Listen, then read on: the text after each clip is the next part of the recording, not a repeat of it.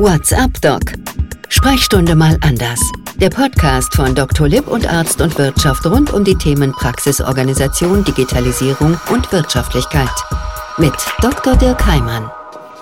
Und damit herzlich willkommen, liebe Kolleginnen und Kollegen. Schön, dass Sie dabei sind. WhatsApp Doc Sprechstunde mal anders gemeinsam ja mit Dr. Lipp und Arzt und Wirtschaft zum 40. Mal, also ein runder kleiner Geburtstag, berichten wir über die Dinge, sprechen über die Dinge, die so ein bisschen abseits der Medizin liegen und die dennoch dazu führen, dass wir hoffentlich bessere Medizin alle machen können, sei es, dass wir in der Klinik sind oder in der niedergelassenen Praxis, sei es aber auch, dass wir unsere eigenen Werte vielleicht ein bisschen besser leben können, ein bisschen zufriedener sind, ein bisschen besser durch den Alltag kommen, der für viele von uns stressig ist.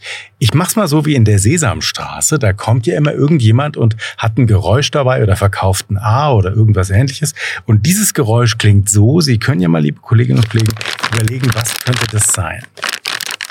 Also Keksschachtel ist es nicht. Es ist eine Plastikverpackung. Jetzt riecht's ja auch bei mir im Studio so ein bisschen nach Alkohol. Und zwar von meinen Desinfektionstüchern in Plastik verpackt. Genau darum soll's gehen, um Nachhaltigkeit in der Arztpraxis oder auch in der Zahnarztpraxis. Nora Strötzl ist uns zugeschaltet aus Kiel. Grüße herzlich. Hallo. Frau Schössel, vielleicht müssen wir kurz erklären. Sie sind Ingenieurin, hatten unter anderem den Schwerpunkt erneuerbare Energien und sind eine der Gründerinnen von Praxis ohne Plastik. Also wenn es nach Ihnen geht, dürfte genau dieses Geräusch in Zukunft ja gar nicht mehr so richtig zu hören sein in der Praxis. Das wünschen sich ja nun ganz viele, mit so wenig Plastik, mit so wenig, sagen wir mal, ölhaltigen Materialien wie im Grunde möglich auszukommen im Alltag. Wie sind Sie auf die Idee gekommen, genau da anzusetzen?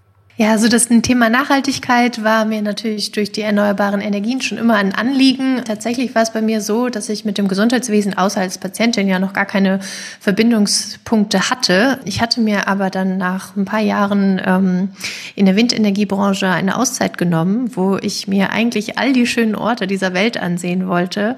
Und stattdessen war Plastik leider immer schon vor mir da, egal wie weit weg ich von der Zivilisation auch war. Und ja, statt des Reisens um der Freizeit willen habe ich dann angefangen, mich vor Ort als Freiwillige zu engagieren und mich immer mehr mit dem Thema Recycling, Ressourcen und auch Plastik und den Auswirkungen auf die Umwelt auseinanderzusetzen. Und mein persönlicher Aha-Moment war dann tatsächlich, als ich nach Hause zurückkam in Deutschland war und gedacht habe, wir sind doch hier ein Industrieland und sollten eigentlich besser wissen, wie wir mit Plastik umgehen, denn das ist nun mal ein Material, das oft mehrere hundert bis tausend Jahre in der Umwelt verbleibt und trotzdem benutzen wir es oft für Produkte, die wir nur wenige Sekunden lang benutzen. Also es ist ja spannend. Das heißt, Sie haben gerade gesagt, Sie haben zwar qua Amt, also Ingenieurin erneuerbare Energien, viel genau damit zu tun gehabt. Das ist ja dankenswerterweise auch genau der Zeitgeist, dass wir alle auf das Thema Nachhaltigkeit ganz anders blicken als vielleicht noch vor 10 oder 20 Jahren. Es bleibt aber noch der Gap, sage ich einfach mal, zwischen erneuerbarem Energieingenieurinnen sein und so einer Arztpraxis. Wie sind Sie denn darauf gekommen? Genau, das war dann tatsächlich als Patientin bei meinem Zahnarzt, wo ich dann einen Plastikbecher in die Hand gedrückt bekommen habe, um mir damit zehn Sekunden lang den Mund auszuspülen. Und das hat mich einfach nicht mehr losgelassen, weil ich gedacht habe, es kann doch nicht sein, dass wir in anderen Bereichen, im persönlichen Konsumbereich darauf achten, möglichst wenig Plastik zu verwenden, aber in den Arztpraxen, Zahnarztpraxen darauf angewiesen sind und habe mich dann mit den Hygienerichtlinien und so weiter auseinandergesetzt, weil ich finde, gerade dieses Mundspülbecher-Beispiel ist ein gutes, um zu zeigen, dass wir es eben unnötig häufig verwenden.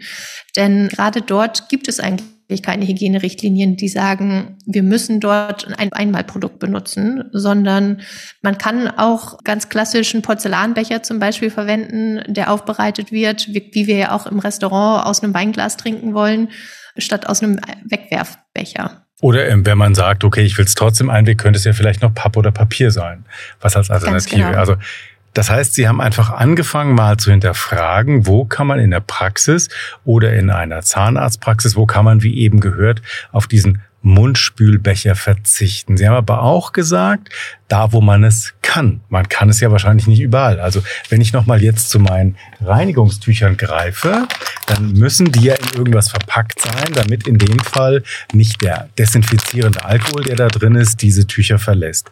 Gibt es denn auch dafür Alternativen oder gibt es vielleicht viel mehr Alternativen, als ich mir jetzt gerade so vorstellen kann? Jetzt sagen Sie bloß nicht ja.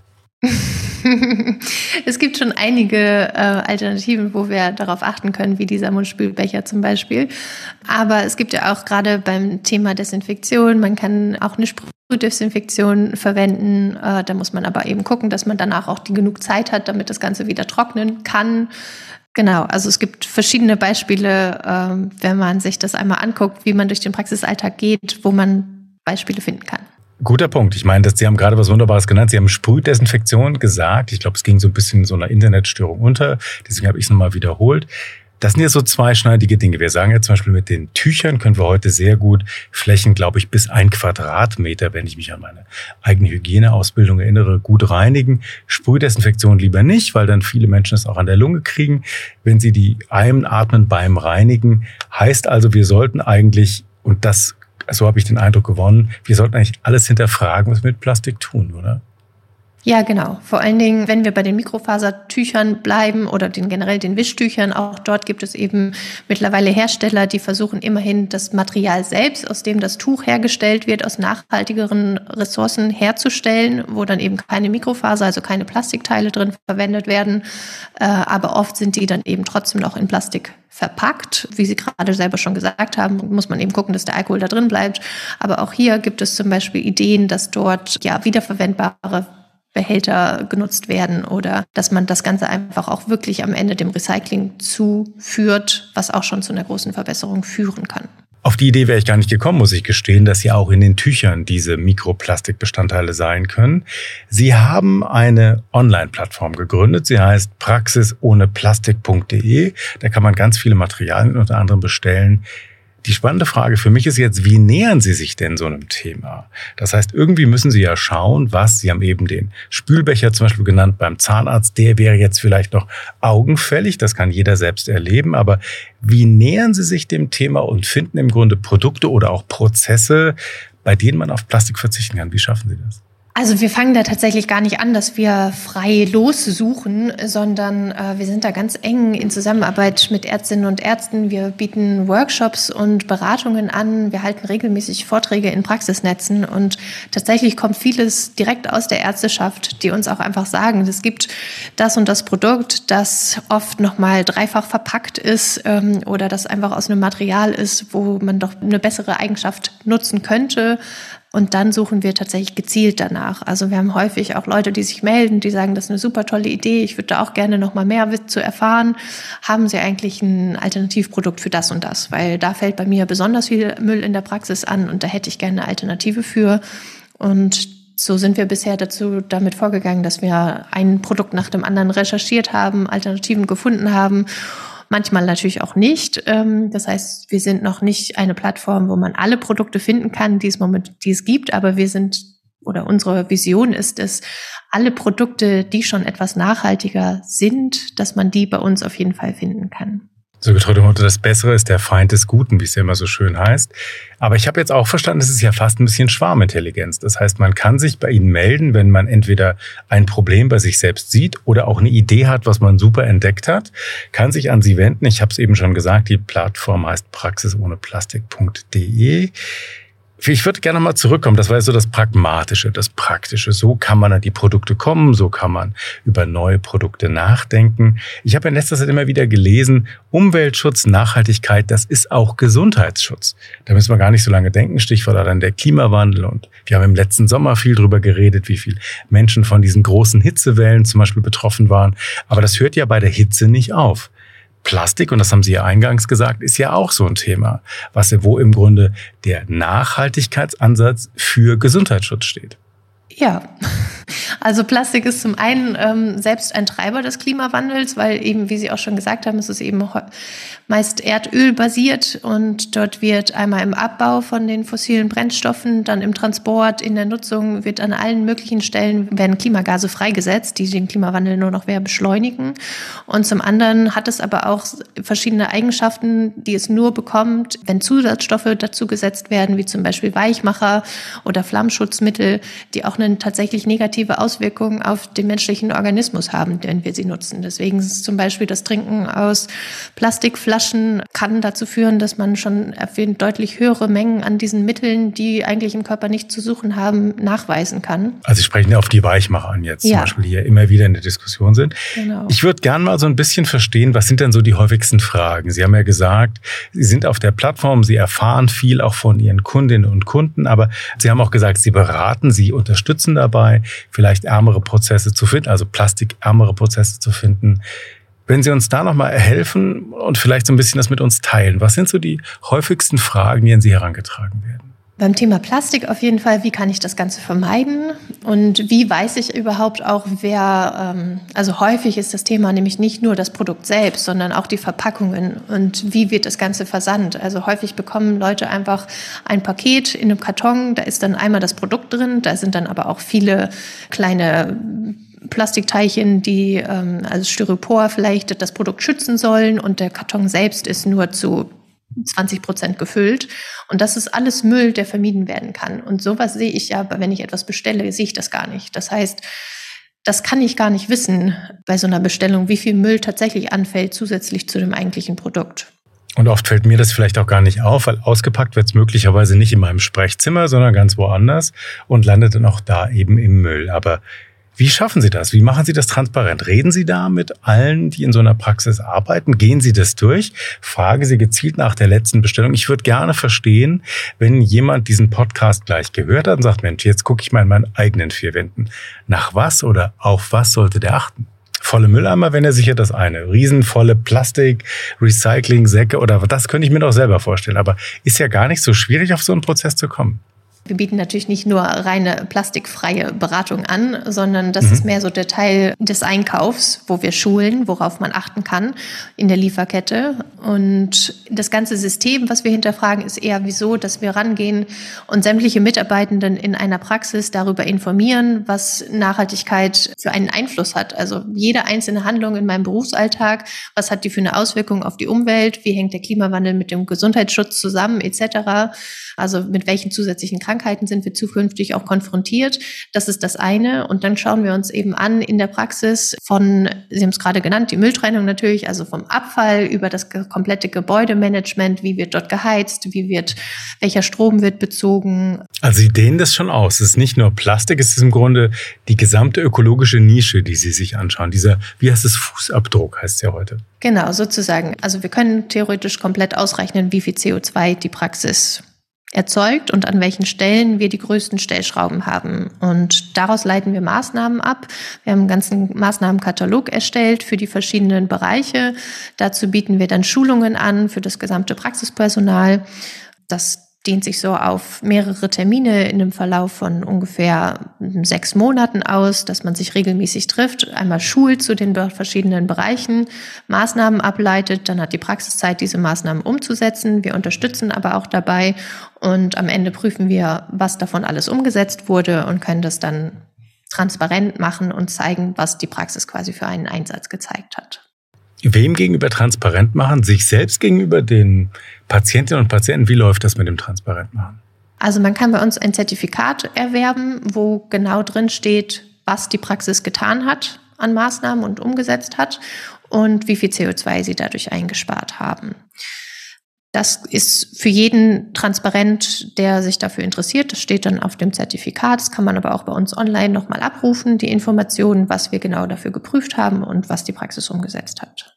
Wenn jetzt unser kleiner Podcast, den wir heute zusammen ja aufzeichnen, ich habe es eben schon erwähnt, ist die Folge 40, WhatsApp Doc Sprechstunde mal anders zum Thema Nachhaltigkeit mit Nora Strötzl. Aber wenn jetzt Frau Strötzl unser Podcast so ein bisschen Lust darauf macht, vielleicht auch Mut macht, die eigenen vier Wände mal abzugehen und zu hinterfragen, wo kann ich meinen eigenen Plastikeinsatz, meinen eigenen ökologischen Fußabdruck, wo kann ich den einfach verbessern. Und wenn jetzt da Menschen sagen, Kolleginnen und Kollegen, ich laufe jetzt mal los, nachdem die letzte Patientin, der letzte Patient raus ist und dann schaue ich ganz genau nach, wo ich besser werden kann. Vor Ihrem Erfahrungshintergrund haben Sie so ein paar Tipps, worauf sollte ich achten? Das kann bei einfachen Sachen wie der Mülltrennung, dem richtigen Lüften, Kühlen und Heizen der Räumlichkeiten ähm, einfach sein, dass man mal mit seinen Mitarbeitenden spricht, inwieweit ähm, sie sich mit dem Thema schon auseinandergesetzt haben und das im täglichen Arbeitsalltag auch machen, dass man sich da einfach mal die Zeit nimmt, die Mitarbeitenden zu fragen, ähm, wie sowas gehandelt wird, weil ich als Praxischef oder Chefin bin ja tatsächlich am Ende gar nicht die, die, die solche Sachen umsetzt. Ähm, und das kann aber auch nicht nur nach Praxisfeierabend sein, sondern am besten schaut man sich mal während der Behandlung auch an, was so anfällt. Es kann zum Beispiel ein einfaches Beispiel, wenn ich gerade an, benötige ich gerade wirklich den Handschuh für diese Untersuchung oder nicht? Bekommt der Patient für eine Untersuchung zum Beispiel eine Nasenklammer, die ähm, für eine ähnliche Untersuchung eine halbe Stunde später nochmal verwendet werden kann, weil es ja für denselben Patienten gedacht ist?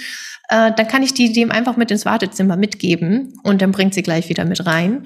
Äh, und er kann sie nochmal benutzen, statt ich, dass ich dann bei der nächsten Untersuchung direkt wieder dasselbe Produkt aus Plastik aufreißen muss. Er setzt sie einmal auf und es wird weggeschmissen. Und dann aber auch mal nachfragen und hinterfragen, ist, gibt es diese Nasenklammer zum Beispiel, muss es ein Einwegprodukt sein, das jedes Mal weggeworfen wird? Oder gibt es da vielleicht auch eine Variante, die mehrfach verwendet werden darf? Aber rechnen Sie das auch aus? Ich meine, Sie haben ja gerade gesagt, Mehrfachprodukte bedeutet, man muss sie auch reinigen, desinfizieren, teils sterilisieren, ganz unterschiedlich. Rechnen Sie dann auch aus, was ist da besser? Weil manchmal sind ja sogar so komisch und so seltsam das klingt, sind ja Einwegprodukte manchmal sogar verträglicher als sie komplett zum Beispiel zu, durch einen Sterilisationsprozess zu jagen. Also rechnen Sie das auch aus und sagen, ja, da wird das Sinn machen und da nicht? Das ist eine ganz interessante Frage, die auch immer wieder kommt in diesem Nachhaltigkeitskontext.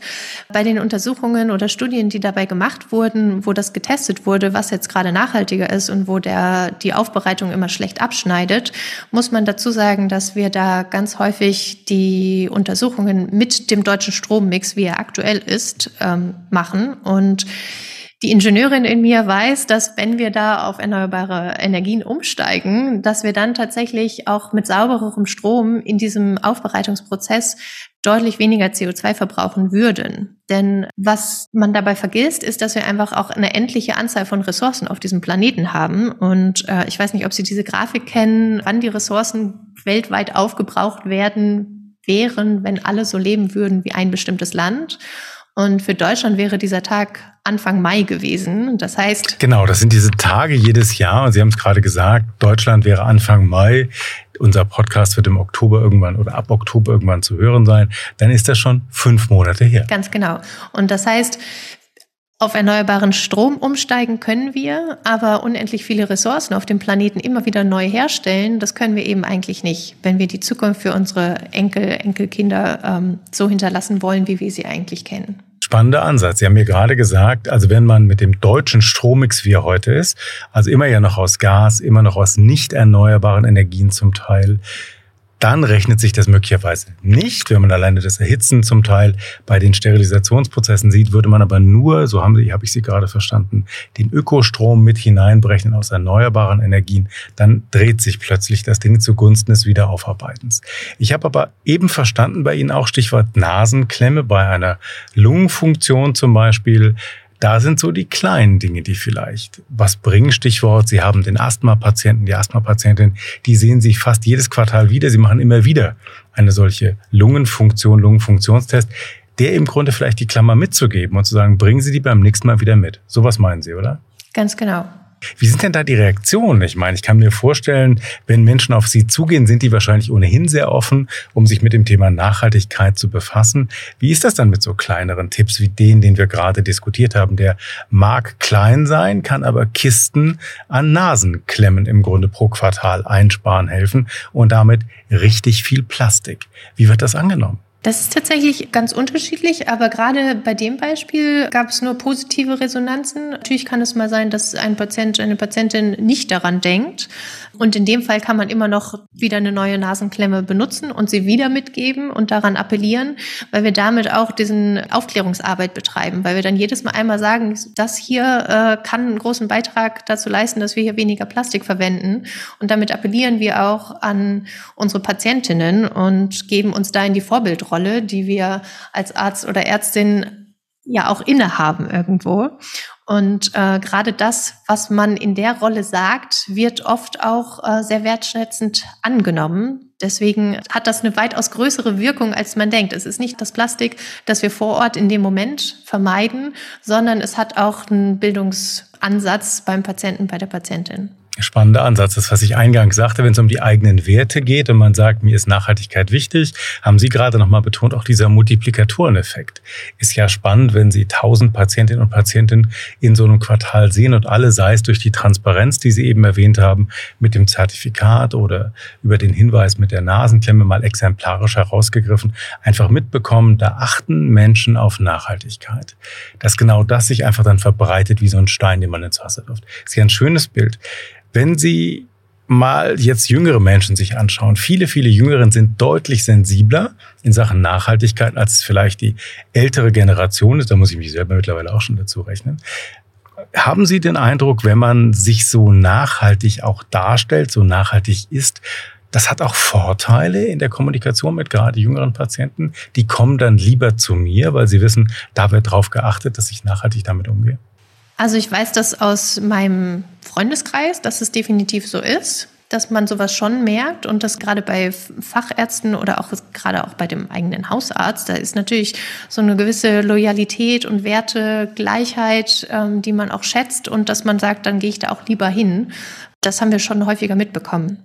Finde ich auch toll, dass Sie das mit dem Allgemeinmediziner sagen. Immerhin bin ich einer. Und wenn man dann zu dem lieber geht, weil er eben auf Nachhaltigkeit gesetzt hat, ist das hier vielleicht ein zusätzlicher schöner Anreiz. Nora Strötzel war das. Vielen, vielen Dank dafür. Die Internetleitung ging nach Kiel. Praxis ohne Plastik.de heißt ihre Internetseite. Wenn ich es ein bisschen versuche zusammenzufassen, hier bei WhatsApp Doc Sprechstunde mal anders in unserer 40. Folge, dann habe ich schon so ein bisschen gelernt. Es sind auf der einen Seite die kleinen Dinge, auf der anderen Seite aber auch die Haltung, wie stehe ich zum Beispiel zum Thema Nachhaltigkeit, die meinen Alltag verändern kann. Wir haben auch eben nochmal gehört von Nora Stressel, auf der einen Seite ist es eben das wirkliche Einsparen von Plastik.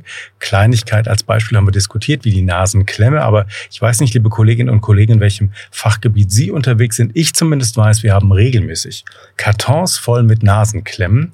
Und ich werde das jetzt auch mal mitnehmen aus diesem Podcast und drüber nachdenken, kann man vielleicht über den einen oder anderen Termin hinaus sogar die Patientin oder den Patienten bitten, bringen Sie doch einfach diese Nasenklemme wieder mit, genauso wie Sie vielleicht Ihren Impfpass dabei haben. Das wird nicht immer klappen, aber es ist vielleicht ein spannendes Zeichen. Und ich habe auch gelernt, Schwarmintelligenz ist interessant, sich zurückzumelden und zu sagen, ich hätte folgendes Produkt, recherchiert doch bitte mal, wo geht's denn anders? Und dann vielleicht auch eine solche Recherche zu bekommen und da eben zu schauen, wie kann ich die eigene Praxis nachhaltiger machen. WhatsApp Doc gemeinsam ja mit Dr. Lipp und Arzt und Wirtschaft. Wie immer, liebe Kolleginnen und Kollegen, Sie wissen das, haben wir Infomaterialien für Sie vorbereitet. Zum Beispiel gibt es auf Dr. Lipp eine Woche der Nachhaltigkeit und es gibt einen Link, also Sie finden dort mehrere Webseiten bei Dr. Lipp. Ich kann es ja mal nennen, mal sehen, ob Sie sich merken können. Sonst steht ja dieser Link auch überall dort, wo es diese Podcast oder diesen Podcast zu hören gibt. https info.drlib.de nachhaltige Bindestrich Arztpraxis Schrägstrich, Slash heißt es, glaube ich. So, also ich hätte es mir jetzt nicht merken können, aber ich gehe mal davon aus, Sie finden diesen Link rund um diesen Punkt oder diesen Ort, wo Sie gerade auch unseren Podcast hören. Und bei Arzt und Wirtschaft, dort gibt es auf der Webseite eine eigene Rubrik, die heißt eben Praxis und eine Unterrubrik davon heißt Nachhaltigkeit. So, da gibt's viele Beiträge, unter anderem auch in Dental und Wirtschaft. Und es gibt unter anderem auch eine Folge von WhatsApp Talk Sprechstunde mal anders. Ich glaube, es war die Folge 32. Wir werden auch die wieder hineinpacken in eine Playlist, damit Sie, liebe Kolleginnen und Kollegen, sich zum Thema Nachhaltigkeit einfach noch intensiver informieren können. Das war's für heute. WhatsApp Talk Sprechstunde mal anders mit unserer 40. Folge. Schön, dass Sie dabei waren. WhatsApp Doc Sprechstunde mal anders. Der Podcast von Dr. Lipp und Arzt und Wirtschaft rund um die Themen Praxisorganisation, Digitalisierung und Wirtschaftlichkeit. Mit Dr. Dirk Heimann. Dieser Podcast-Service für Ärztinnen und Ärzte wurde Ihnen von unserem Content-Partner, der Dr. Lipp GmbH aus Berlin, präsentiert. Dr. Lipp ist auch für den Inhalt dieses Podcasts verantwortlich.